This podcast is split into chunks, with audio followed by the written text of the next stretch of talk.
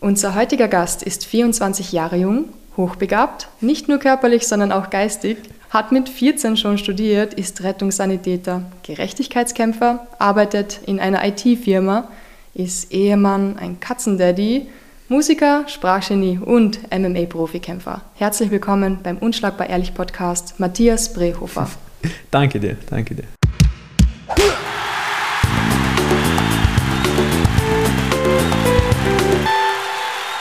Freue mich hier zu sein. Ja, danke, dass du dir die Zeit genommen hast. Die Zeit hat sich gut ergeben, sage ich ehrlich. Du bist gerade aus Schweden zurück, gell? Voll, ja, ja. Ähm, ich war vom, vom 26. bis, bis 2. Jänner in, in Schweden, von Sonntag bis Sonntag. Meine Frau ist nämlich gebürtige Thailänderin. Deswegen aber sie Schweden. ist. deswegen Schweden, ja. da fehlt noch ein wichtiger Tag.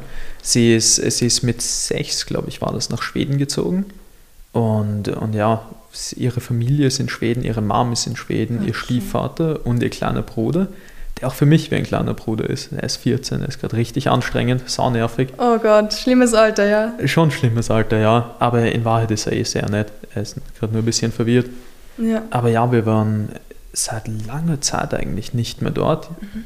Wegen Lockdown wahrscheinlich. So ist es ja, allgemein wegen der Pandemie und jetzt versuchen wir das in den letzten Monaten nachzuholen. Also ja. in den letzten Monaten waren wir öfter und davor, glaube ich, fast zwei Jahre nicht. Boah. Ist halt auch mies für meine Frau. Sie will ihre Familie sehen, ihre Familie will sie sehen. Ja. Ich will eigentlich auch ihre Familie sehen, vor allem jetzt, wo ich mehr Schwedisch kann, mhm. kann ich mittelmäßig gut mit denen reden, würde ich sagen. Ja. Also ich kann nicht mit Hand und Fuß verständigen, es reicht. Ja. Und ja, wir waren eben nach, direkt nach Weihnachten, am 26. sind wir hochgeflogen zu Silvester dort und am 2. sehr früh wieder zurück. Okay. Ja, jetzt macht dir die Kälte in Wien gar nichts. Überhaupt nicht. Es hatte dort minus 13 Grad, oh. richtig viel Schnee. Ja. Und ich war jeden Tag langlaufen. Es, oder jeden Tag? Ja, richtig cool. Das brennt in die Lunge runter, ha? Die mhm. Minusgrade, ja. Es, es ist schon schlimm. Ich war aber nicht jeden Tag langlaufen. Ich war zwei Tage nicht langlaufen, weil es dann ein bisschen zu wenig ja. Schnee gab. Aber es ist wirklich, wirklich schlimm am Anfang, wenn du so lang läufst und es ist so kalt auf den ja. Händen. Ja. Und du denkst so, oh mein Gott, ich halte das nicht aus, meine Hände sterben. und, und ich musste auch so manchmal kurz stehen bleiben und so meine Finger so ein bisschen in den Mund nehmen, damit sie einfach so wärmer werden. Oder? Doch, aber nur miese Handschuhe. Es waren nur solche Gartenarbeitshandschuhe, Was? Winterhandschuhe. So schlecht vorbereitet und das in Schweden. Ich, ich, kann nichts dafür. Ich habe die Handschuhe, okay, ich kann eigentlich viel dafür. Aber ich habe die Handschuhe genommen, die es gab und ich habe mir gedacht, das passt eh schon. Und am nächsten Tag hatte ich dann gute Handschuhe, aber es war trotzdem saukalt. Ja. Das ist, das ist anders als so eine Kälte in Wien, wo es ein bisschen kalt im Gesicht ist. Und denkst du, boah, heute ist unangenehm, es ist ein bisschen ja. kalt. Das ist so eine Kälte, die du in den Knochen spürst, die ja. bricht dich von innen. Und vor allem den ganzen Tag, du kannst ihn nicht mehr aufwärmen danach. Voll, ja. Aber zum Glück wird dann beim Sport eh warm. Ja. Und ich mache jetzt nicht mehr, weil es nicht mehr kalt genug ist, aber ich war jeden Sonntag Eisbaden. Oh. Also ich ich war an die Kälte schon ein bisschen ja. rangetastet. Gott, ich tue mir sogar im Sommer schwer ins, ins Wasser zu gehen, weil ich immer fünf Minuten brauche, bis ich mich daran gewöhne und die Kälte vom Wasser. das ist echt schön. Also Eisbaden, das wird gar nicht gehen. Ich denke mir immer so, ich, ich denke so an, an, meine Vorfahren oder so an, an, unsere Vorfahren im Allgemeinen und ich denke ja. mir, die würden mich auslachen. Es gibt so nicht kaltes Wasser für die. Für die ist das nur das Wasser. Und das denke ich mir immer. Und dann dusche ich mich immer eiskalt. Ich denke, das ist gar nicht kalt, das ist ja. nur Wasser. Und in Schweden habe ich mir oft so gedacht, so, es gibt keine Kälte, ich bin die Kälte, aber es gab die Kälte komplett, mir war richtig kalt. Ja, oh, okay. Ja, abkehrt. Sehr gut. Voll. Du hast mal etwas aus Schweden mitgebracht, gell? Das ist ja. wahr, ja. Alle, die es jetzt hören. Eine Packung voller Kekse und das, das sind ja, was ist das, zwei, vier, fünf, fünf oder sechs verschiedene Sorten. Das kann gut sein, ja. Ich bin mir nicht ganz sicher, wie viele es sind. Es schaut aus, ans wie ein bisschen Brownie, ans schaut aus wie ein Brötchen mit Zucker oben drüber. Ans, das ist so, ähm, du hast gesagt, es ist Marzipan, gell? Es Voll, ist so ja. grün mit Schoko. Dann so äh, Keksschokolade-Ding, so ähnlich wie Mannerschnitten. Und dann noch so runde Schokodala mit weißer Schoko wahrscheinlich und brauner Schoko.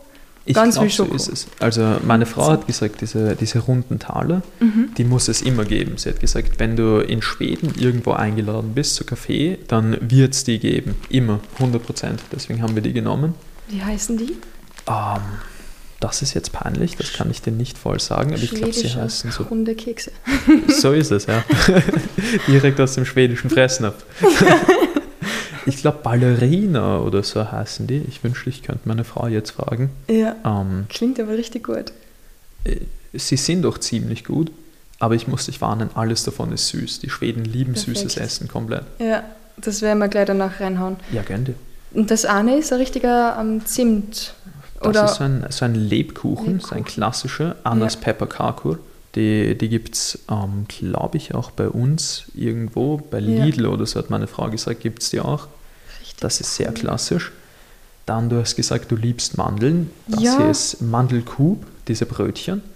Die da, mhm. die sind aus Mandeln. Wirklich. So ist es, ja. Das ist ein, ein Mandelteig mit, mit allen möglichen Sachen, die man so in, in so ein Backwerk gibt. Ah, also auf gut. jeden Fall sicher mit, mit Zucker und, ja. und Ei und massig Butter. Super. Ähm, dann Keks Chocolade, das ist eh einfach diese Mandelschnitten mit ja. extra Schoko. du weißt, was ich mag. Das ist cool. Solche Gäste habe ich gern.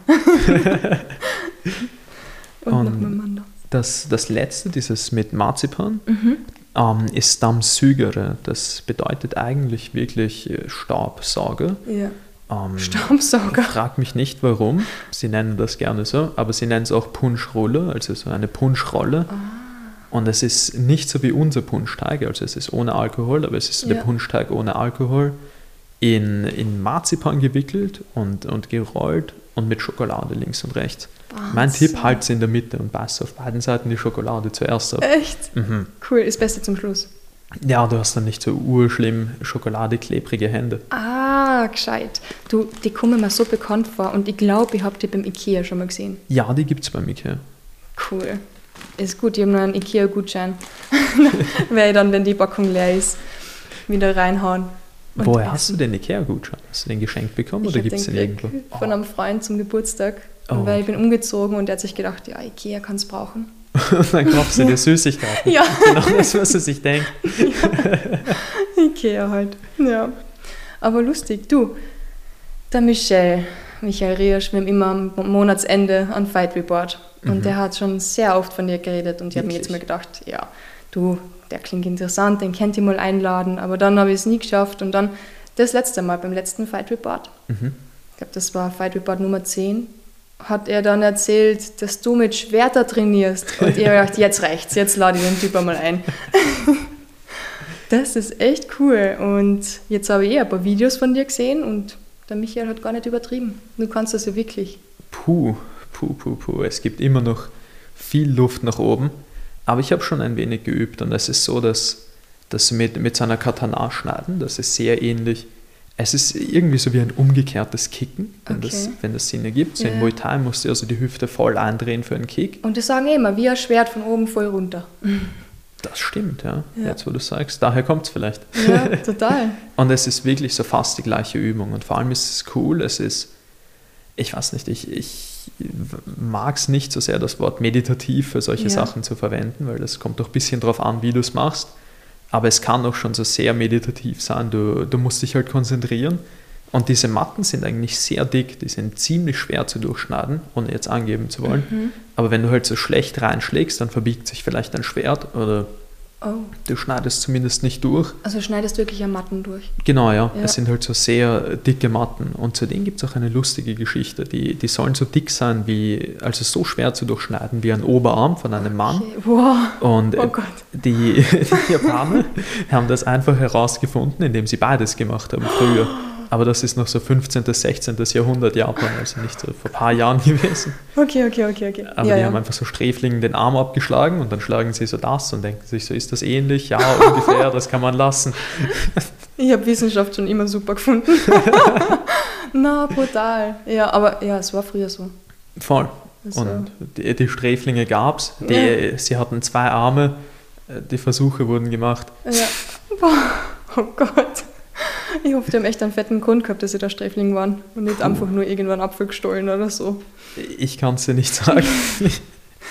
Unglaublich. Aber da kommen wir schon hin, weil das ist unser Monatsthema. Also nicht nur Leuten irgendwie Arme abhacken, aber verrückte oder eigentlich unschlagbare Hobbys und Berufe. Okay. Und ich finde, das ist ein ziemlich unschlagbares Hobby, ha? Ja, ich, ich meine, ich kenne die anderen Contender nicht, aber es könnte zumindest mit dabei sein. Den kenne ich auch noch nicht. ich habe nur gedacht, ich starte mal mit dir. Okay, passt. Dann sage ich, ich bin Contender des Monats. Definitiv. Unschlagbares Hobby des Monats. Definitiv, ja. Das Ganze nennt sich Tameshigiri. Ich kann dir nicht übersetzen, was das bedeutet. Es hört sich nur cool an. Und wenn du es auf Extrem. Japanisch sagst, dann, Ja. dann ist es noch ein bisschen nobler, ein bisschen edler. Cool. Aber ja, es ist im Wesentlichen so Matten zu schneiden. Ja. Und die Matten geben auch ein sehr gutes Schnittmuster. Und, und zum Beispiel früher hatten sie so bei mir so eine leichte Welle, so ein bisschen Ja. wie ein C. Und da, da sieht man einfach, dass ich, wenn ich den, die Matte treffe, ein bisschen den Schwung mitnehme, aber dann mehr mit Kraft drücke. Ja. Und das sorgt halt für diese Form. Und äh, an dem kann man sich sehr viel schnell selbst entwickeln, wenn man schon irgendwie in Kampfsport tätig war, ist es, glaube ich, auch noch besser. Aber du siehst Ja. halt einfach so, es gibt dir ein Feedback. Es zeigt dir so, wie hast du geschnitten, passt das, passt das nicht. Und dann habe ich viele YouTube-Videos auch darüber geschaut. Ich verstehe Ja. kein einziges davon. Das sind alles Japaner. sie, sie reden auf Japanisch, aber sie machen es sehr demonstrativ. Sie, sie bewegen das Schwert halt so langsam, sie zeigen dir, was du machen musst. Ja. Und sie sagen halt Sachen, die ich nicht verstehe, aber das ist, Ja. das ist nur ein Extra. Untertitel funktioniert auch nicht. Nicht wirklich, nein. Das heißt, du hast dir das selbst beigebracht alles. Äh, Ja, mehr oder weniger. Ich meine, die YouTube-Videos, die ja, darf man eh, nicht vergessen. Ja. Aber es gibt in Wien jetzt so gesehen gar keinen Schwertkämpfer, der dir das beibringen hätte können, oder? Ich glaube nicht. Ich, ich kann mir vorstellen, vielleicht gibt es jemanden und ich tue ihm hier Unrecht, aber ich habe nichts so schnell gesehen. Ja. Und ich wollte es einfach selbst probieren. Vor allem Schluck Wasser. Ich habe meine eigene Wasserflasche mitgenommen. Ich habe mir gedacht, vielleicht ist es schon so zu schlimm autistisch, wenn ich es einfach so mitnehme und du denkst, Nein. ich bin ein Idiot. Aber ich muss es dann trotzdem machen. Ich habe auch immer, also ich glaube, jeder Sportler hat immer eine Flasche mit. Was eigentlich auch so sein sollte für Leistungssportler sowieso, damit nicht jemand dir irgendwas ins Wasser gibt, was vielleicht Doping sein könnte. Daran habe ich noch nie gedacht. Doch, doch, ja. Also finde ich total cool. Und bei Hobbysportler sowieso. Also ich trinke lieber aus meiner Flasche als jedes Mal in ein Glasel von irgendjemandem oder von anderen. Ja, ich habe das Gefühl, aus der Flasche kannst du einfach so sehen, wie viel du trinkst. Mhm. Und ich glaube, die meisten Leute trinken zu wenig, weil sie Ja. einfach keine Flasche haben. So mit dem Glas ist urmies, du trinkst Ja, ein. Glas, dann ist leer, denkst du, ich habe Durst, ah, kein Glas, wurscht. Ja. Was sollst du machen? Gehst ja nicht jedes Mal zur Küche, füllst dir dein Glas voll. Das macht niemand. Ich glaube, seit ich eine Flasche verloren habe und jetzt, ja, man hängt sehr an eine Flasche und man tut sich dann schwer, auf einmal andere zu besorgen. So wie das halt, seitdem trinke ich jetzt und seit Monaten schon aus einem Wasserglasel, weil ich einfach noch nicht weiß, welche Flasche ich jetzt haben soll. Das ist so wie ein Teil von mir fehlt gerade. Die hier kann ich dir sehr ans Herz legen. 700. 720 Degree, glaube ich. Ja, Ich habe die einfach auf Amazon bestellt. Ich glaube, die kostet 20 Euro oder sowas. Eigentlich Ja. hat meine Frau sie für uns auf Amazon bestellt. Sie hat die gleiche in Rot. cool. Die ist echt chillig. Aus der kann man noch Lemon trinken. Die hat hier oben so ein, ein Luftloch. Ja, Dann kannst du massig Wasser draus trinken. Sie umfasst viel. ja, Und ja, das ist eigentlich auch schon alles, was du für eine Flasche sagen kannst. Sie Ja. ist cool und preiswert. voll. Wir machen halt Werbung für Flaschen und für Kekse. Finde ich gut. Voll, ja. Benutzt den Code MAT minus 15 Prozent. Klingt aber echt gut, aber die ist also PPA-frei wahrscheinlich, gell? Ich kann dir nicht sagen, was das überhaupt ist. Äh, das ist so ein bisschen, sie sagen immer Mikroplastik, es kann passieren, dass das in Sachen drinnen ist, deswegen sollte man aus Glasflaschen so. trinken, aber es ist blöd fürs Training, weil darf Mhm. man nicht mitnehmen. Deswegen schaue ich immer, dass die Flaschen PPA-frei sind.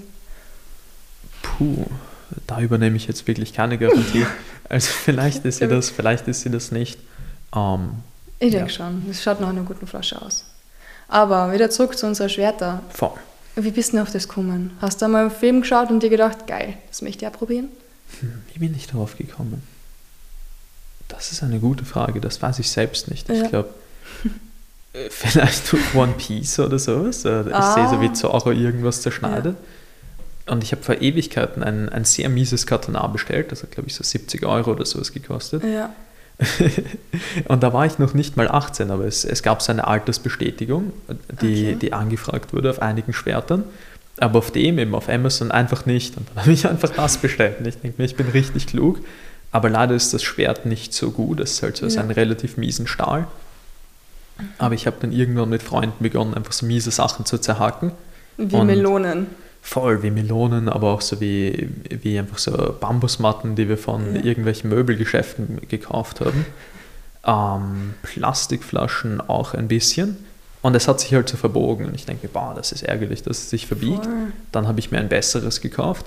Das hat sich dann aber bei den schweren Matten, weil so bin ich reingekommen. Ich kaufe ja. so das Bessere und dann denke ich mir, was kann man Cooles zerschneiden? Und ich habe Urlust, etwas zu zerschneiden die ganze Zeit.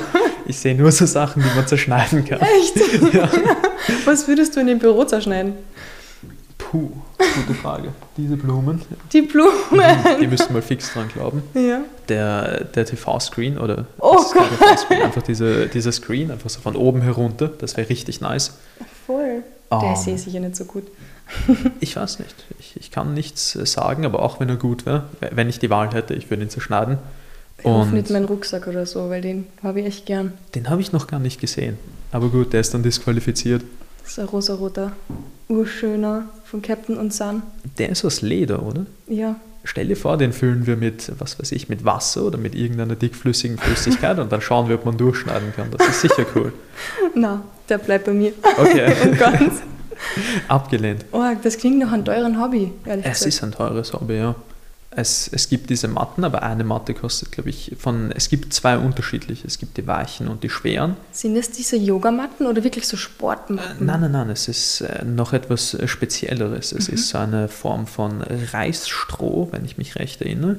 Okay, der so in, in, kleine Scheiben geschnitten wird und dann geflochten und dann rollst du das zusammen, bindest oh. es fest zu und dann legst du das unterschiedlich lange, aber meistens so 18 bis 24 Stunden in Wasser ein, dann lässt du es zwei Stunden trocknen wow. und dann kannst du es durchschneiden. Okay. Es ist ziemlich cool. Oh, viel Aufwand für einmal durchschneiden. Ja, das stimmt, aber es zahlt sich aus. Ja. es macht viel Spaß. Ja, das glaube ich. Das klingt schon noch mega viel Spaß, ehrlich gesagt. Es ist echt cool. Vielleicht können wir das mal gemeinsam machen. Im Moment ist mein Schwertschneidständer kaputt. Okay. Und deswegen muss ich schauen, dass ich einen neuen besorgen kann. Aber es gibt im Moment keinen zu bestellen. Aber was kann der Schwertschneideständer? Ähm, oder Mattenschneidständer. Ja. Ähm, ah, damit man es drauflegt. Voll, das ist einfach so ein Ständer mhm. und der hat so einen, einen Spieß und da haust du die Matte drauf cool. und dann steckt sie fest. Das ist okay. alles. Er kann nicht viel. Ja. Das klingt mega spannend. Ja, es, es ist wirklich, wirklich lustig. Ja. Und ich habe es auch schon mit ein paar Freunden gemacht. Es macht einfach viel Spaß. Und vor kurzem habe ich von meiner Mom zu meinem Geburtstag, war das, also im November, habe ich ein sehr, sehr, sehr gutes Schwert bekommen. Das ist Echt? wirklich ein, ein Top-Schwert. Das ist. Wie viel herum kostet so ein Top-Schwert? Ähm, ich glaube, dieses Schwert, das ist in der ganz unteren Liga von den Top-Schwertern. Mhm. Nach oben gibt es wirklich kein Ende. Ja, das Aber das, das ist wirklich das allerunterste von den Top-Schwertern. Es kostet 800 Euro. Wow, das, das ist, ist schon echt teuer. Ja. Es war halt so ein, ein Geburtstag und Weihnachtsgeschenk zusammen. Voll, das ist echt cool. Damn, ist das cool, dass deine Mom das unterstützt. Voll. Also, mein Bruder hat das auch gesagt. Sagt, äh, mir wird sie nie so etwas kaufen, aber ich weiß nicht. Bist du so das Letzte von den Kindern? So ist es. Ah, verpönt. Na. Ein bisschen vielleicht schon, ja. aber mir ist es egal. das ist cool. Die Ersten müssen immer auf die Kleinen aufpassen und haben eigentlich immer so, ja, die sind voll streng erzogen und die Eltern sind noch über drüber genau und bei den Jüngsten dann kaufen sie ihnen Schwerter. Voll. Ich glaube, dass äh, mit, mit jedem Kind merkst du einfach so, das Kind macht ur viel Blödsinn und ja. es, es wird nie ein Kind aufhören, Blödsinn zu machen und dann lässt du es so mehr Blödsinn machen. Ja. Einfach weil du schon aufgegeben hast. Aber ist cool. Dann hast du noch drei Brüder, gell? Voll, ja. Um, ähm, der älteste ist zehn Jahre älter als ich. Ja. Dann der andere, glaube ich, der Marco ist neun Jahre oder acht Jahre älter als ich. Ja. Und der, der Timmy, der zweitjüngste von uns, ist sechseinhalb Jahre älter als ich. Fast okay, sieben. Okay. Aber er hat eh in 11. ist heute, er hat in vier ja. Tagen Geburtstag. Okay, okay. Voll, dann wird er 31. Oh, wow. Ja. No, Mark. Aber es ist nicht so tragisch der Altersunterschied zwischen euch, oder? Überhaupt nicht, nein. Ähm, wir verstehen uns eigentlich sehr gut. Wir sehen uns leider viel zu selten, jetzt ja. mit der Pandemie noch seltener. Aber jeder von uns hat halt so ur viele eigene Sachen zu tun. Aber wenn wir einen mhm. Familienurlaub oder sowas haben, ist es immer schön. Wir, wir treffen uns zusammen, wir wir, was weiß ich, mein Bruder Marco und ich, wir spielen zum Beispiel Schach. Das cool. ist sehr cool. Ja. Ähm, ansonsten habe ich Pads gehalten für den Marco, für die Frau von äh, meinem Bruder, dem Philipp, für die Marielle habe ich auch Pads gehalten. Ja. Und wir sind halt einfach so zusammen und es ist immer lustig, es ist immer cool. Ja. Bist du dann auch mit denen so richtig so, was denn, habt ihr dann daheim schon so mit Stecken halberte Schwertkämpfe gemacht, wie ihr ja, klein komplett, wart? Komplett. Ja. Wir hatten sogar, ich komme ja aus Mauerbach, das ist, ja. die, kennst du das, direkt an der Grenze zu Wien? Ich war nie dort, aber ich habe es vom Hören schon voll oft gehört. Und äh, normal hören nicht so viele Leute davon. Ich glaube vom Fußball, ich glaube, wir haben einen äh, Gegner mal gehabt, Mauerbach. Das kann gut sein. Es genau, gab damals eine Fußball, ein, ein Fußballteam, ja. aber es ist wirklich nur eine lange Straße. Wer auch immer Mauerbach organisiert hat, Schande über ihn und seine Vorfahren. Es gibt wirklich, es gibt keinen Hauptplatz oder okay. so. Es ist nur eine lange Straße und zwei Hügel. Aber es gibt den Wienerwald dort. Und mein Vater ist früher immer mit, mit uns allen, also mit all meinen Brüdern, so wirklich, wirklich weit in den Wald. Echt? Und da gab es so einen Schwertbaum, hat er das genannt. Aber ich glaube, es war nur so ein richtig fetter Baum, in dem mal ein Blitz eingeschlagen ist und der ah. ist wirklich explodiert. Und man konnte dann einfach so Stecken rausziehen und dann hast du ein Schwert.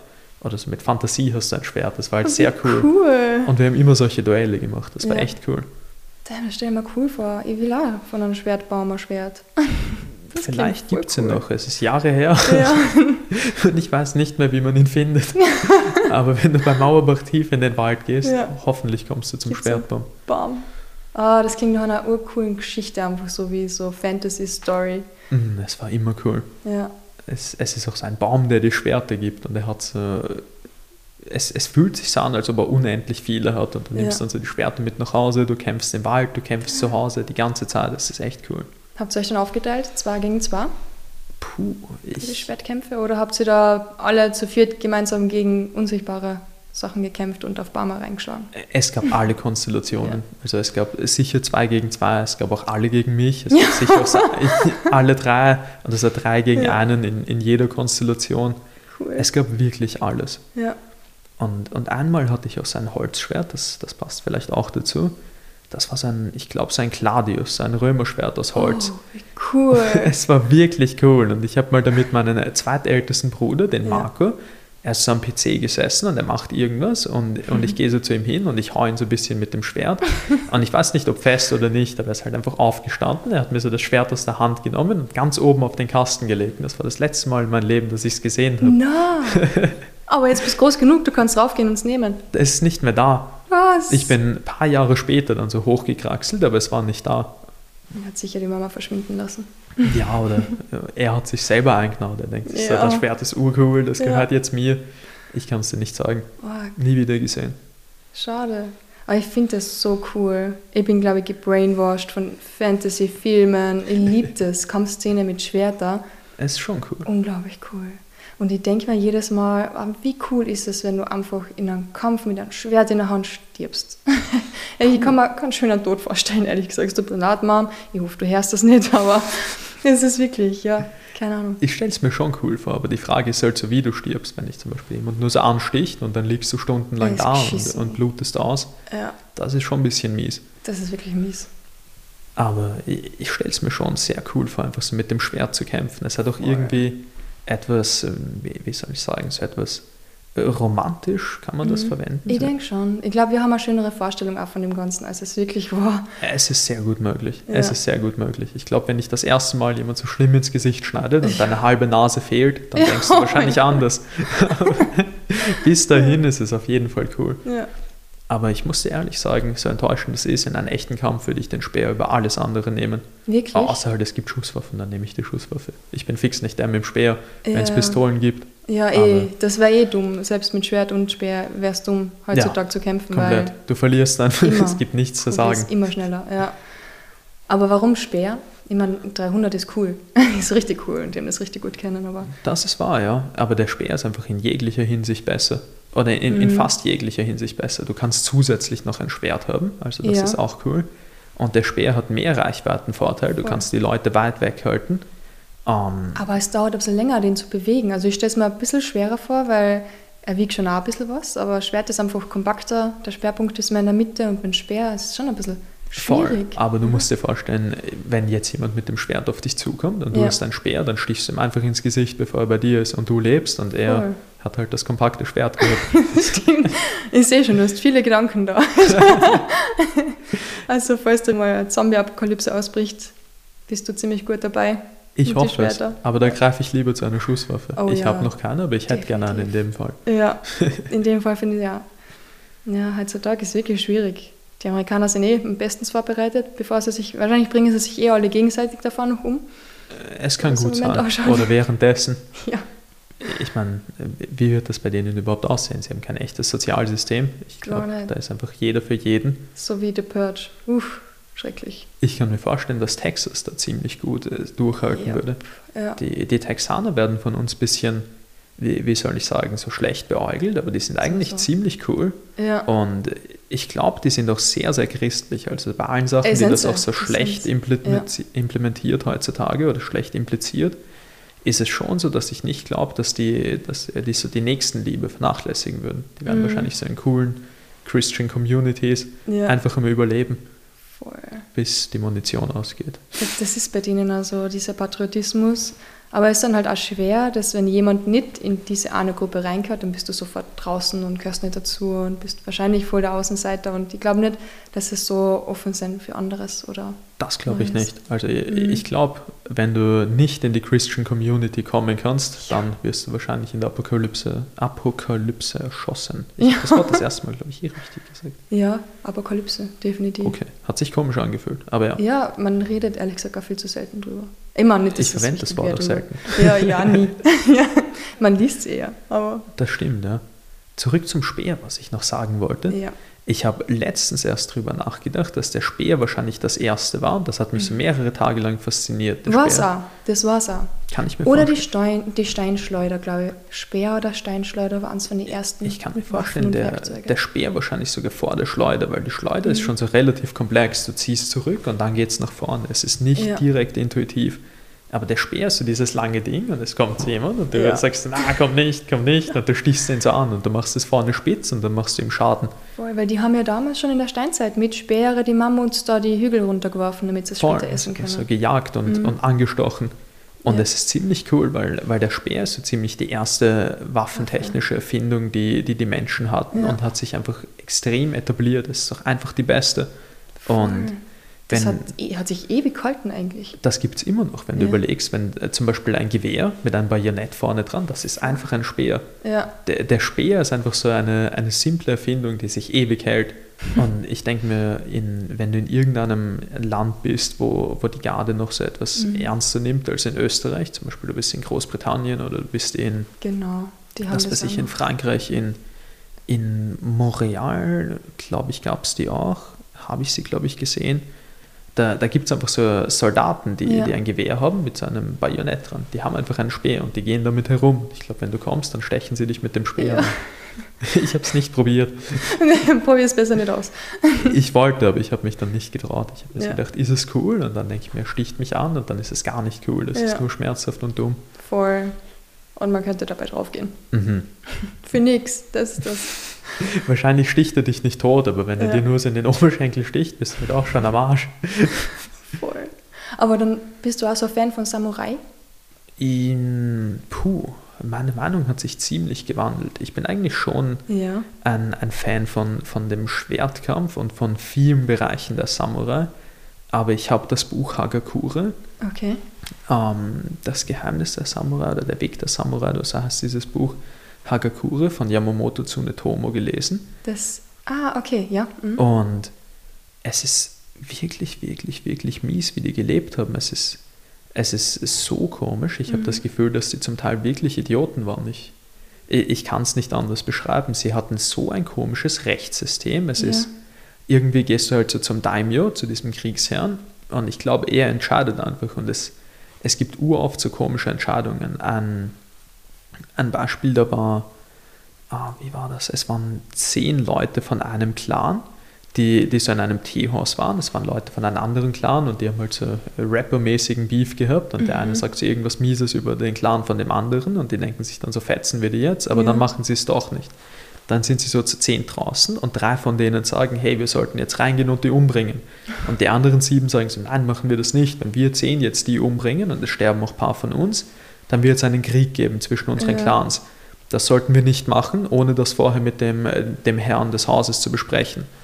Und Die drei sagen halt so, wir wollen aber trotzdem kämpfen. Die sagen so, macht's das nicht. Ja. Und dann sind sie zu zehn zurück, sie berichten die Lage und im Wesentlichen sagt dann so dieser, dieser Herr des Hauses, ich glaube es ist ein Daimyo, aber ich bin mir nicht sicher, er sagt dann so zu denen, zu den sieben, sie haben gut reagiert, das war klug, dass sie nicht kämpfen wollten.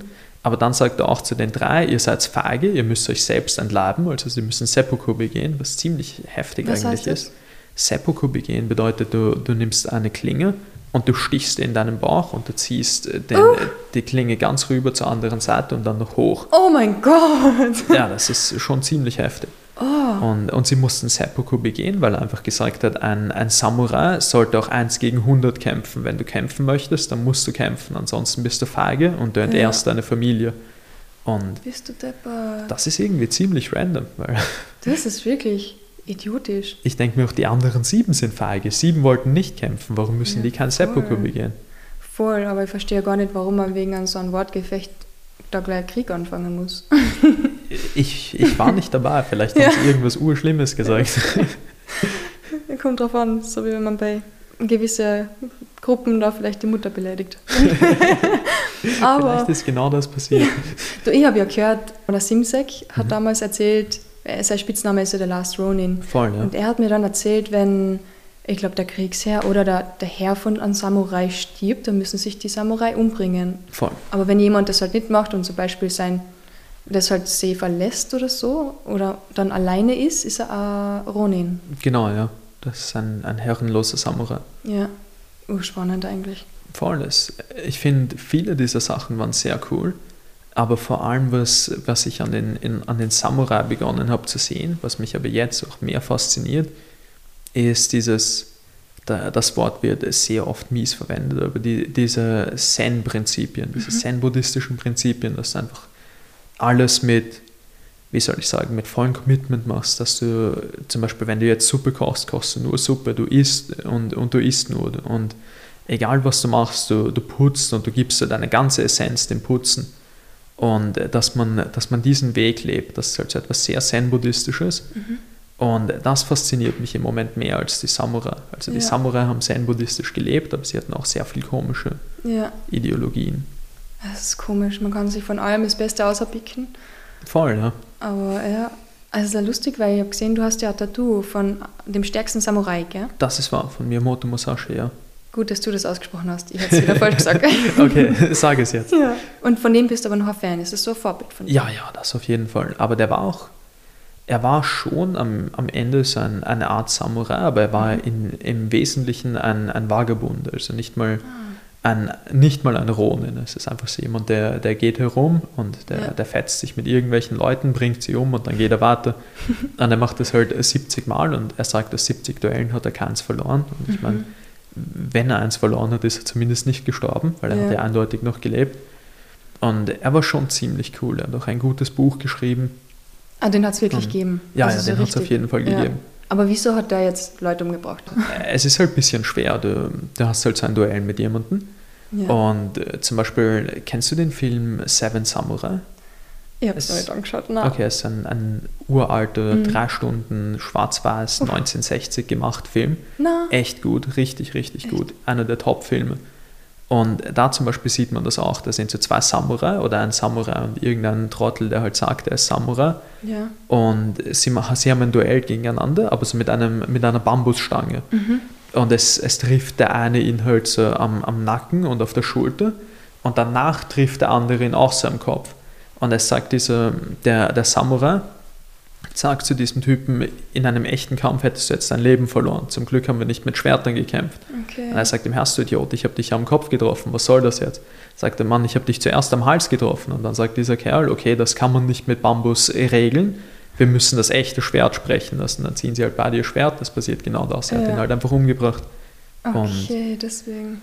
Ja, es hat sich dadurch auch oder nicht nur dadurch, aber dadurch hat sich Kampfsport auch mehr etabliert, bei uns in, in Europa auch mhm. gleichermaßen, dadurch, dass halt Leute sich duellieren. Es sind so zwei sehr starke Leute zum Beispiel, aber einer wird sterben. Es ist ja. fast unmöglich, dass du nicht stirbst. Und wenn du nicht stirbst, bist du wahrscheinlich anders ziemlich mies dran. Du verlierst beide Arme oder so, also ja. du verlierst ein paar Finger. Und es ist halt unmöglich, anders zu sehen, wer der Stärkere ist. Du kannst dich nicht hinsetzen und diskutieren und Techniken vergleichen. Ja, stimmt. Du musst halt kämpfen. Ja. Das hat er gemacht. Ah, okay. Aber er hat das doch damals mit Schwerte noch gemacht. Ja, ja. Aber er hat auch viele Leute mit einem Holzstock totgeschlagen, den er Wirklich? zu einem Schwert geschnitzt hat. Boah, okay. Ich kann dir nicht sagen, was der Vorteil von einem Holzstock gegen ein Schwert ist. Vielleicht leichter. Äh, gut möglich. Vielleicht ja. auch einfach gewohnter. Er hat es schon die ganze Zeit gehabt. Und sein erstes Duell hat er mit 14 gewonnen. Ich erinnere mich nicht, wie, wie dieser Mann hieß, mhm. gegen den er gekämpft hat, aber es war ein, ein, Samurai, der von einem Schlachtfeld gekommen ist. Und oft waren die auf etwas, das heißt Musha Shukyo, das gab es bei uns auch. Das ist halt fast gleich übersetzt, sogar Ritterwahlfahrt. Okay. Dass so ein, ein, ein starker Krieger herumgeht und du willst woanders Leute herausfordern. Ja und, und halt sehen, wo du stehst. Und im Wesentlichen ist das auch ziemlich genau das, was wir MMA-Kämpfer machen. Du gehst halt so irgendwo hin, siehst jemanden, der stark ist ja. und ihr duelliert gegeneinander. Nur halt, dass wir nicht sterben, was nice ist. Richtig nice. Ja, das ist schon, das ist ein Vorteil. Das ist voller Vorteil. Oh, aber was hast du noch gelernt von dem Musashi? Um, ähm, was habe ich noch gelernt? Ah ja, voll. Ich war bei diesem Duell mit. Er hat, dieser Mann ist mit dem Schild mhm. gegangen. Okay. Und er, er hat halt so ein Schild, auf dem so steht, er ist ein starker Samurai, er nimmt Herausforderungen an. Und äh, es gibt natürlich keine Videos oder sowas, aber man sagt, dass Miyamoto Musashi einfach hingegangen ist mit seinem Stock und ihn einfach mit dem Stock auf den Kopf geschlagen hat und ihn so lange auf den Kopf geschlagen hat, bis er tot war. Einfach so äh, direkt, ohne irgendwas zu sagen. Er geht okay. hin und schlägt ihn tot. Ja. Und ja, dann, dann hat er gegen einige Leute duelliert ähm, in, in Kyoto, was damals die, die Hauptstadt war. Dort hat er alle Duelle gewonnen. Dann ist er ein bisschen herumgezogen, hat ein, ein berühmtes Duell gegen Sasaki Koshiro gehabt. Mhm. Vielleicht kennst du das. Mhm. Ähm, er hat äh, Sasaki zuerst psychisch irgendwie ein bisschen fertig gemacht. Sie haben sich auf einer Insel ein Duell ausgemacht, aber Miyamoto Musashi ist fast, ich glaube, zweieinhalb Stunden oder sowas zu spät gekommen. Wow. Und er hat sich, ähm, es gibt etwas, das heißt No-Dachi, das ist ein viel längeres Schwert. Mhm. Und das kann man eigentlich nicht echt verwenden, wenn man nicht ein, ein extrem großer und starker Mensch ist. Aber ja. Koshiro konnte das verwenden. Und er hat sich so ein, ein noch längeres Schwert aus einem Holzpaddel geschnitzt. Dann ist er viele Stunden zu spät gekommen. Und, und Koshiro war halt brennhaß und er zieht nur so gleich sein Schwert und wirft so die Schwertscheide weg. Ja. Und äh, angeblich ist sie ins Wasser gefallen. Aber auf jeden Fall hat Miyamoto Musashi ihn dann gleich so verarscht. Er sagt, der erste Trottel, warum wirfst du deine Schwertschade weg? Willst du jetzt sterben oder was? Du, du brauchst sie ja eindeutig nicht mehr. Ja. So, so, im Sinn von, du wirfst sie weg, du hast nicht vor, das Schwert nochmal anzustecken. Und dann, dann war Kojiro halt sehr wütend und will ihn angreifen, aber Miyamoto Musashi hat ihn fett auf den Kopf geschlagen mit der längeren Reichweite und wurde dann, glaube ich, ins Bein geschnitten, aber hat ihn dann auch einfach mit diesem Stock mhm. in die Brust gerammt und daran ist er gestorben. Bist du deppert? Ziemlich heftige Duelle. Voll arg, das klingt wirklich wie Mittelalter. Äh, es war auch Mittelalter, ja. ich glaube, das war so 16, 20 oder so, also so 16, 15, irgendwie sowas in dieser Zeit. Und dann hat er lange Zeit nicht mehr gekämpft und mhm. dann ist er irgendwann zurückgekommen und ist auch eigentlich zen-buddhistisch gewesen. Hat jetzt nicht direkt das Töten bereut, aber aufgehört mhm. zu töten Finde ich gut. Ja, ist nicht schlecht. 70 Leute töten ist auch wirklich genug. Boah, ich glaube, du hast ein paar Geister, die die verfolgen hast. sicher sogar, ja. das deppert. sagt sicher nicht für gute Träume und sicher ja. auch einige Verletzungen. Ja.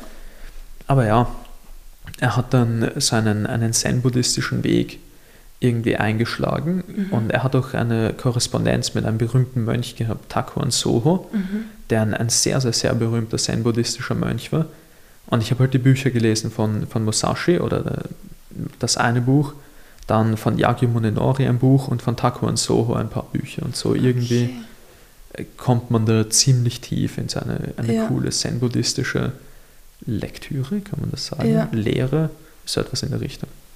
Okay, was kann so gesehen jetzt am Mörder uns für heute lernen? Für heute? Für Kampfsport unglaublich viel. Ja. Also für, für, Kampfsport wirklich extrem viel. Es ist ja alles fast eins zu eins übernehmbar. Du duellierst, du stirbst halt nicht, aber mhm. ansonsten alles, was er sagt, ist, ist komplett eins zu eins anwendbar, wenn du auch geistig bereit bist, es wirklich aufzunehmen und, ja. und zu verwenden. Und Ansonsten habe ich gehört, dass Businessmen und sowas das, das öfters lesen, so Businessmänner, Businessfrauen sicherlich auch, um, um hier ja. genderneutral zu bleiben.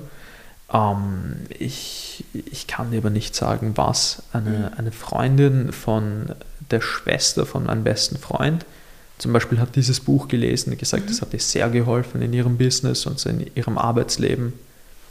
Ich kann dir nicht sagen, ja. wie das einem außerhalb von Kampfsport wirklich helfen kann, aber mhm. anscheinend kann es das.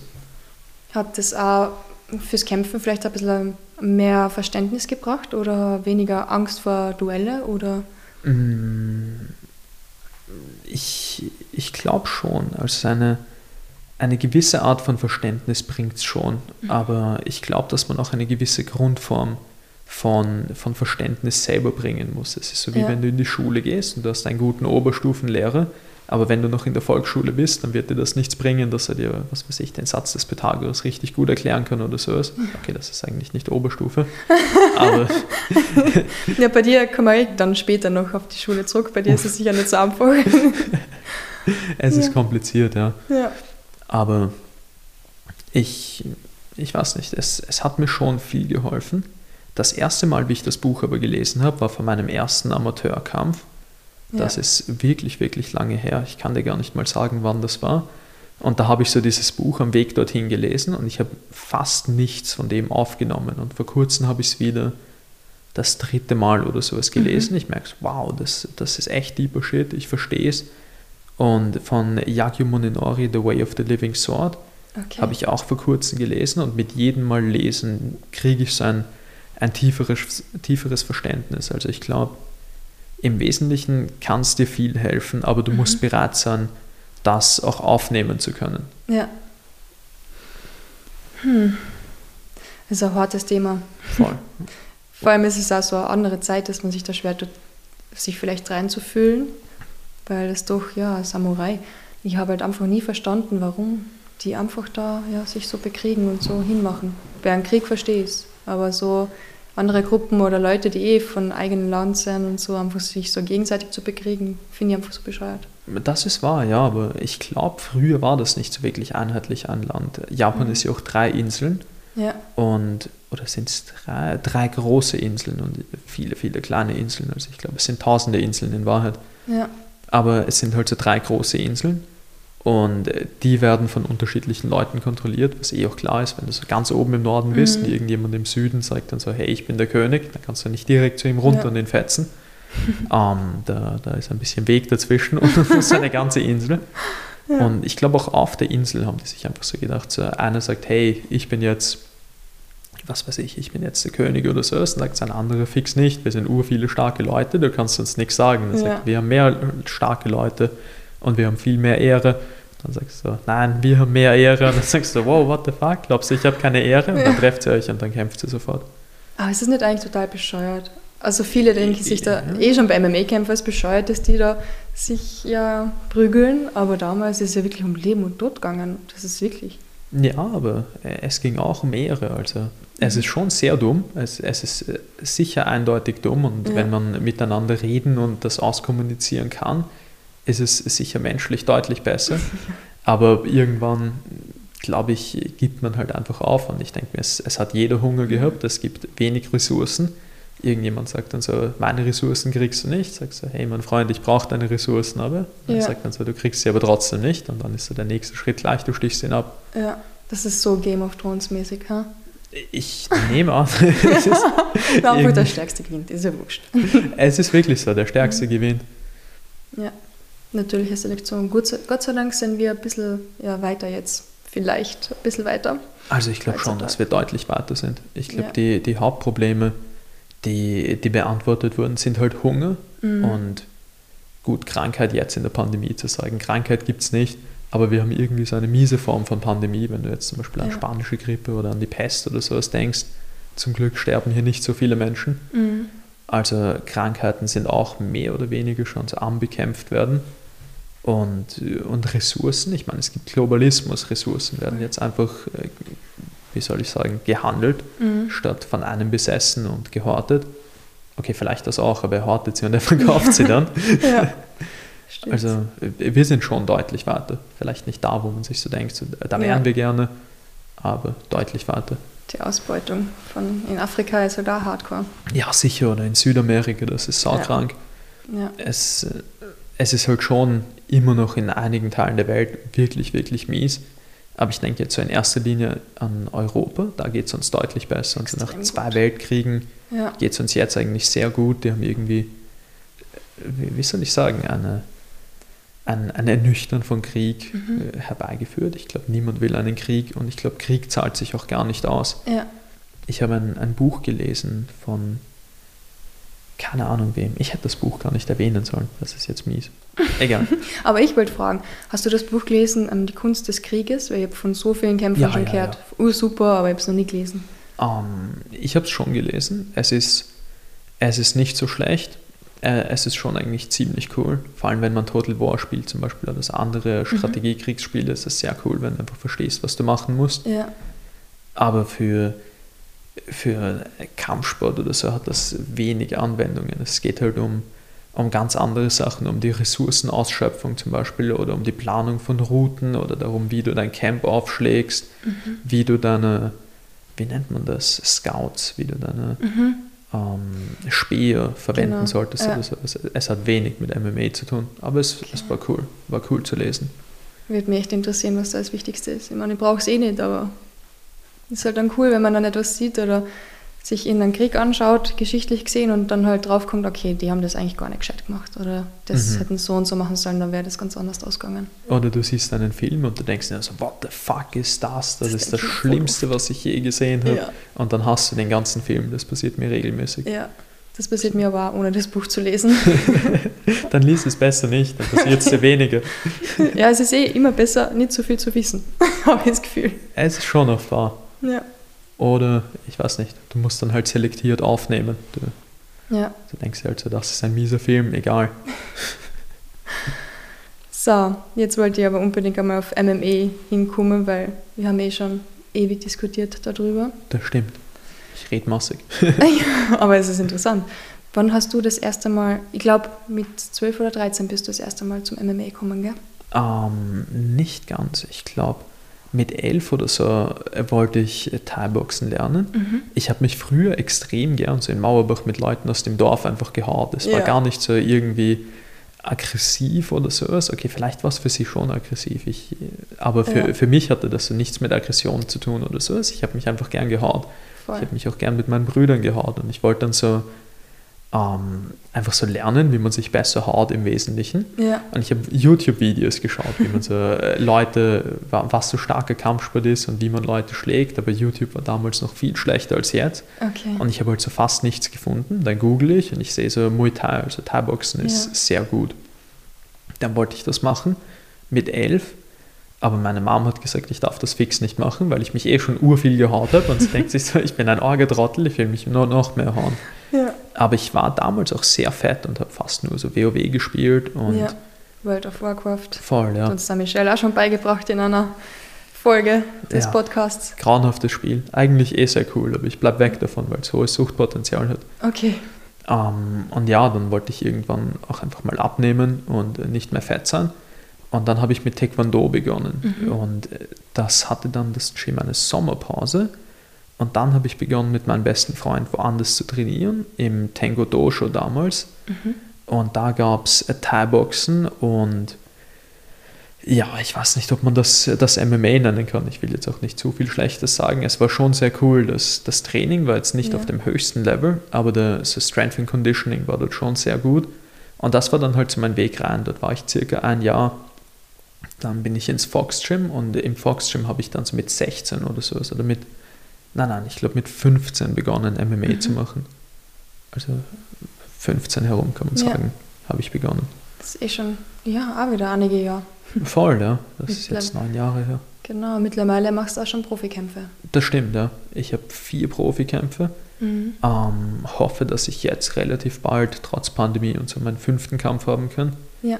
Und ja, ich, ich weiß nicht, ich bin noch ziemlich am Anfang dieser Profikarriere. Voll. Aber ich bin noch relativ jung es, es kann nur mehr kommen, ja. hoffe ich, wenn die Pandemie mal vorbei ist.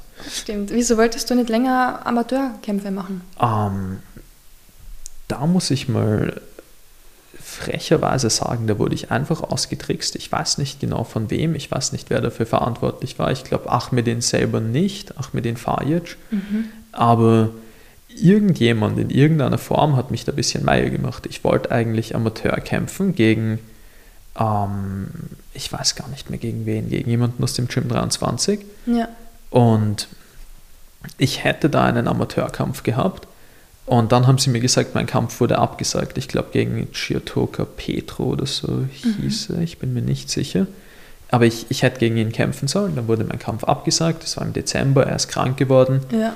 Und dann war ich am Montag auf der Weihnachtsfeier von, von der Firma meiner Eltern. Mhm. Ähm, dort war ich danach noch mit meinem Bruder fort und wir haben ziemlich viel gesoffen. Dann war ich am Dienstag auch nochmal fort. Am Mittwoch bin ich einfach so im Training und meine Trainer fragen mich, hey, willst du am Samstag kämpfen? Ich sage, ja, fix, wieso nicht?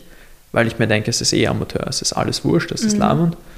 Ähm, dann, dann kämpfe ich oder ich will halt kämpfen, ich wiege 70 Kilo, ich wiege bei der Abwaage 70 Kilo und der Ahmedin hat sich vorbereitet für seinen Profikampf, das wusste ich nicht, für sein Profidebüt. Okay. Hat von 80 runtergekartet auf 70. Ich wow, weiß nicht, ob du den okay. Ahmedin kennst, er ist richtig groß, er ist sehr stark ja. und ähm, ja, ich war komplett outmatched und am, am Samstag, an dem Tag, an dem ich kämpfen wollte, sind sie zu mir gekommen und, und also seine Trainerin ist zu mir gekommen und hat dann gesagt, hey, warum ist der Kampf dreimal drei Minuten? Wir brauchen dreimal fünf Minuten, mhm. weil es ist ein Profikampf, es steht auf Sherdog und alles. Ich denke mir, okay, Profikampf, was soll ich jetzt sagen? Ja. Und dann hat mein Trainer auch so gesagt, ja, was willst du machen, dreimal drei oder dreimal fünf Minuten? Und ich habe mir dann einfach so gedacht, so, ja, dreimal fünf Minuten, dann habe ich mehr Zeit äh, zu versuchen, ihn auszunocken. Mhm. Aber daraus ist gar nichts geworden. Der Ahmedin hat mir dreimal fünf Minuten richtig schlimm auf die Schnauze gehauen. Oh ich wurde komplett arg verprügelt. Ja. Und ja, wenn du einmal Profi bist, dann kannst du nicht mehr zurück. Also ich hatte, glaube ich, effektiv einen halben Amateurkampf oder ja. so. Also ich habe mich halt irgendwo mit jemandem in einem Gym getroffen, wir haben uns auf die Schnauze gehauen, mhm. aber ich hatte gar keine Amateurkarriere oder sowas. Und das war halt mein Profidebüt, da wurde ich ja. im Wesentlichen irgendwie ausgedrickst. Aber was soll man machen? Das ist arg, vor allem ja, wenn man sich da noch nicht so auskennt und vielleicht auch keinen Manager hat oder niemanden, der dir das sagt. Voll, ist ja. Das ist halt wirklich ein Problem. Und äh, früher habe ich das auch nicht so verstanden, was das bedeutet, Pro zu werden. Ich denke mir halt so, hey, Lava und wir hauen uns jetzt einfach Ärger auf die Goschen mit den kleineren Handschuhen und, äh, und mit, und mit Knie zum ohne, Kopf und so. Ohne Kopfschutz. Voll, ja. Und ja. ich denke mir einfach so, wir fetzen uns halt jetzt Ärger, aber es, es war schon in Retrospektive war es schon ein ziemlicher Fehler, aber ich weiß nicht, man kann es nicht mehr zurücknehmen. Ja. Es, es ist nicht so schlimm ich, ich sitze jetzt nicht nachts zu Hause wach und denke mir, boah, damals, das war ein Fehler oder so. Mhm. Aber es mhm. war schon einfach nicht gut, nicht das Beste für die Karriere. Ja, aber was ist, ich habe gelesen, dein Ziel ist einmal von One Championship, äh, da mal ja, einen Titel zu haben. Voll, ja. Das finde ich eigentlich cool, weil die meisten kommen rein und sagen, ja, ich will Champion in der UFC werden. Und ich denke mir so, ja, das ist, ja. Ich verstehe es, ja. Gutes die, Ziel, aber ja. Die. UFC ist halt irgendwie auch das, das Größte und das Bekannteste. Ja. Aber vor allem gefällt mir bei, bei One das Regelwerk mehr. Mhm. Und auch dieses System, wie dort die Weightcuts sind. Weightcuts sind dort im Wesentlichen einfach abgeschafft. Es, es gibt halt so ähm, wie, wie, sagt man so? So wie Turnierform, dass du dann dort immer fit sein musst, aber dass sie die regelmäßig auch kontrollieren, ob das Gewicht du, passt? Schon, ja. Du wirst halt einfach so zwischendurch im Camp regelmäßig kontrolliert. Ja. Und du darfst nur einen gewissen Prozentsatz von dem, was du durchschnittlich wiegst, abnehmen. Mhm. Und es gibt auch solche Tests, ob du dehydriert bist. Also du darfst nicht zum mhm. Beispiel dehydriert kämpfen es ist sehr gut gemacht und ich glaube, das Ganze haben sie begonnen, wie jemand an einem Weightcut oder an den Folgen ja, eines Weightcuts im Kampf gestorben ist. Gelesen, ja. Und dann haben sie einfach so gesagt, ja, oh, wir ändern das alles, Weightcuts sind richtig dumm, das muss aufhören. Voll. Und ich glaube, es gibt keinen Kämpfer, der dir sagen wird, Weightcuts sind klug, kein Kämpfer, der sagt, Weightcuts sind was Feines. Ja. Sie sind richtig scheiße, aber solange es einer macht, müssen es alle machen. Ja. Na, es ist gut, dass sie das anders gemacht haben, weil ich habe äh, eh meine Masterarbeit drüber geschrieben über Weightcut oh, in MMA. Deswegen habe ich das mit One eh, habe ich schon wieder vergessen, weil das vergisst man, wenn man es jetzt ständig liest. Ist so, ja. ja. Aber stimmt, One hatte echt als eine von den einzigen ähm, MMA-Organisationen eigentlich das mit dem Weightcut echt ernst genommen. Das stimmt, ja. Und das trifft es auch gut, was du sagst, dass sie es mhm. ernst nehmen. Dass sie halt echt für die Kämpfer schauen, dass es denen gut geht, dass der wie soll ich sagen, dass sie sich nicht halt zu denken, ja, wurscht, Bro, du kriegst halt Nierenschäden, vielleicht stirbst du, egal, ja. man, was soll man machen? Dein Problem. Voll, dein ja. Problem. Und das Regelwerk finde ich auch sehr gut. Und was ich auch wirklich cool finde, ist einfach vor seiner thailändischen und japanischen Crowd zu kämpfen. Das mhm. würde mich sehr freuen. dass ich habe sowas noch nie gesehen. Ich habe das erste Mal in meinem Leben oder davor gesehen. Ich habe noch nie äh, One FC geschaut bis dahin oder One Championship. Ja. Und da, das hat mich so verblüfft. Da war jemand in einem Kimura und er ist halt so aus der Submission rausgekommen und alle Leute jubeln urarg und sie gratulieren und, und sie, sie applaudieren, meine ich, und sie sind alle voll aus dem Häuschen. Und dann schafft er es in, von, von der Guard in, in Half Guard zu kommen und ja. sie applaudieren wieder. Und dann ist er in der Side Control und sie applaudieren alle. Und der andere schafft es dann aufzustehen und sie applaudieren auch alle. Es ist ganz was anderes. Die wissen einfach so, was passiert. Die sehen so am Boden, aha, der Advanced mhm. jetzt in der Position, der, der schaut, dass er sich diese Grappling Advances holt und sowas. Und dann schafft es der andere aufzustehen und die denken sich, cool, dass er es geschafft hat, die Kontrolle loszuwerden. Und ich habe das Gefühl, alles, was mehr im westlichen Raum ist, ist ein bisschen mehr so Blut für den Blutgott oder so. Mhm. Sie wollen halt so sehen, dass du die Augen auf die Fresse haust, blutest. Und ja. Ich meine zum Beispiel, was, was so Leute über Khabib sagen, dass er, ja. Äh, was, was sagt man da zum Beispiel, Groin Sniffer, dass er so jemand ist, der so gerne den anderen Leuten im Schnitt schnuppert. Das ist urabartig. Er ringt, er ist ein Ringer. Es ist Mixed Martial Arts. Wenn ja. dir das nicht gefällt, dann schau nicht Mixed Martial Arts. Ey, und wieso sollte er zu einem Stand-up kämpfen, wenn er weiß, er stärker ist am Boden? Voll. Also, ja. Deswegen gibt es ja auch Mixed Martial Arts, damit sie alle gemeinsam kämpfen können. Und ich finde es auch so arg, ähm, ja, du hast, ich habe das Gefühl, es spielt viel von Respekt halt auch mit, von den Zuschauern her, weil Voll. in der UFC mir jetzt gefallen, wie wir keine Zuschauer waren, weil teilweise die Kämpfe hast du echt mit Ruhe anschauen können. Auch so, wenn halt etwas länger als eine Minute am Boden war, ist, also wärst du in der UFC ausgebucht. Voll. Und das ist halt für mich einfach etwas, das geht nicht. Äh, es, ist, es ist komisch. Ich kann irgendwie, ich kann die Leute eh auch ein bisschen verstehen. Die wollen halt sehen, wie sich Leute arg auf die Fresse hauen. Ja. Aber da, da gibt es eh auch eigene Sachen. Ich verstehe nicht, warum sie nicht zum Beispiel Max Muay Thai schauen, dieses Muay Thai mit den MMA-Handschuhen oder so. Mhm.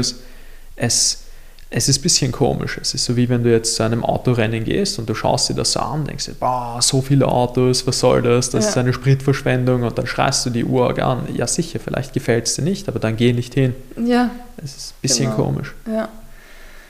Du, aber was ich mich ständig frage, jetzt, wir mhm. haben am Anfang einmal gesagt, du bist hochbegabt, da denkt man dann, man hat ein paar Gehirnzellen mehr wahrscheinlich als der Durchschnitt.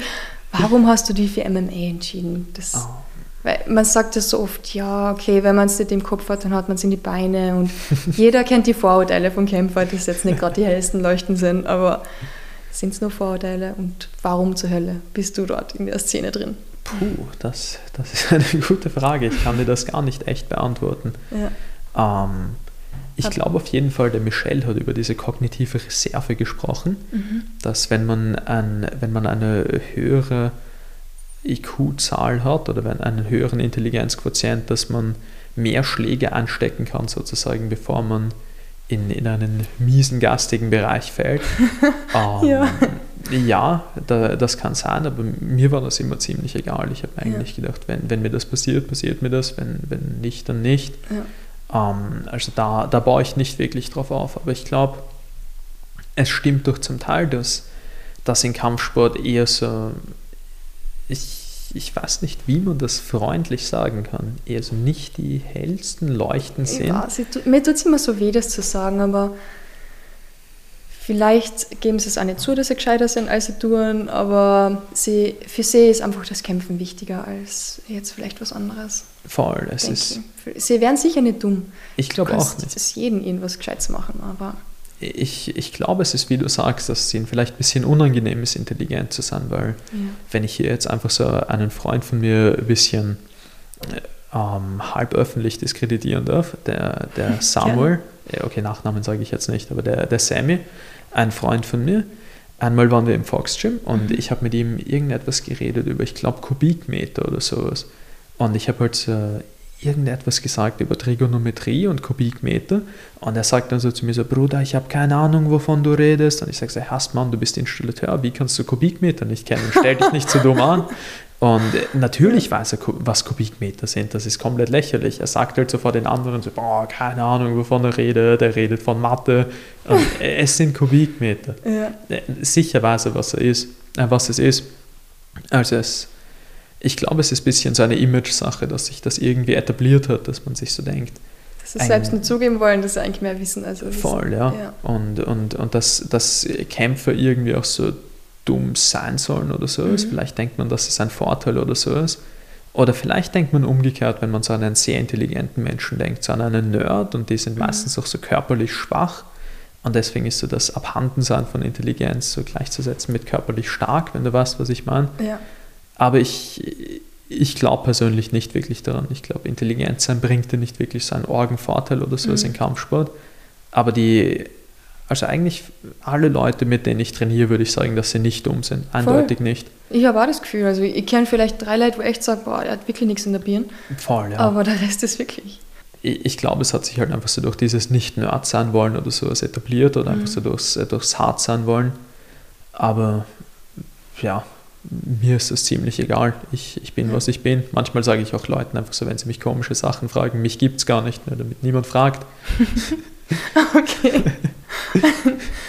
Und du machst MMA einfach, weil du von all den Sachen, die du ausprobiert hast, dir das einfach am meisten Spaß macht. Im Wesentlichen, ja. Ich kann mir, ich kann mir nichts in meinem Leben vorstellen, was mir mehr Freude bereiten würde, als, als einfach jeden Tag meines Lebens damit zu verbringen, mich zu verbessern, mhm. mich, mich stetig weiterzuentwickeln, nie damit aufzuhören immer neue Sachen lernen, neue Challenges, immer mhm. mit sich selbst konfrontiert sein. Es ist auch sehr viel Selbstreflexion dabei. Ja. Es ist stetiger Wachstum und ich kann mir gar nicht vorstellen, dass es etwas Schöneres für mich geben würde.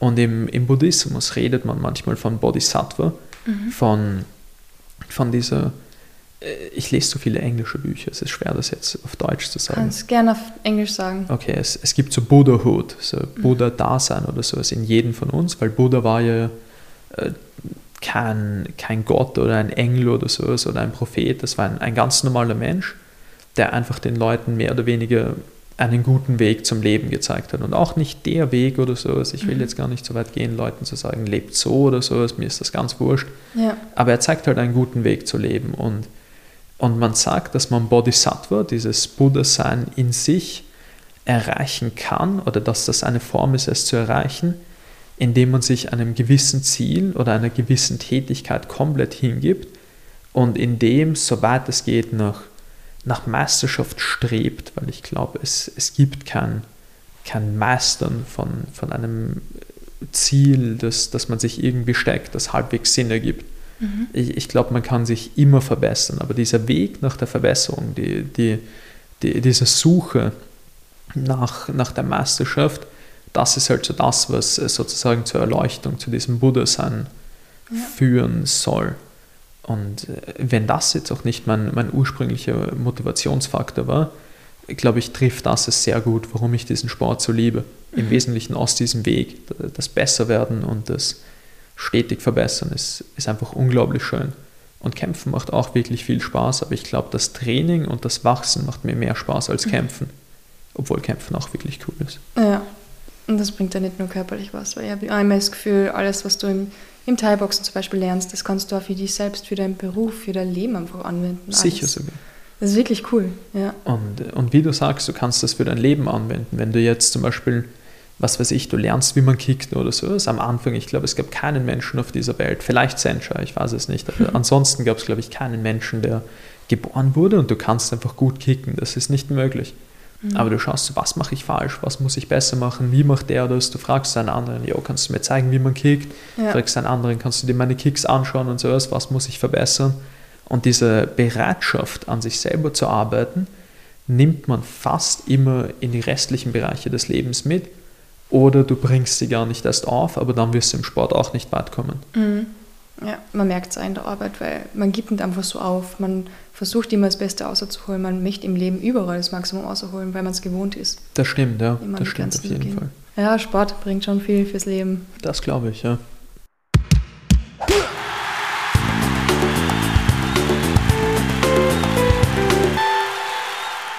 Ein schauriges Thema hatten wir da heute mit den Samurai.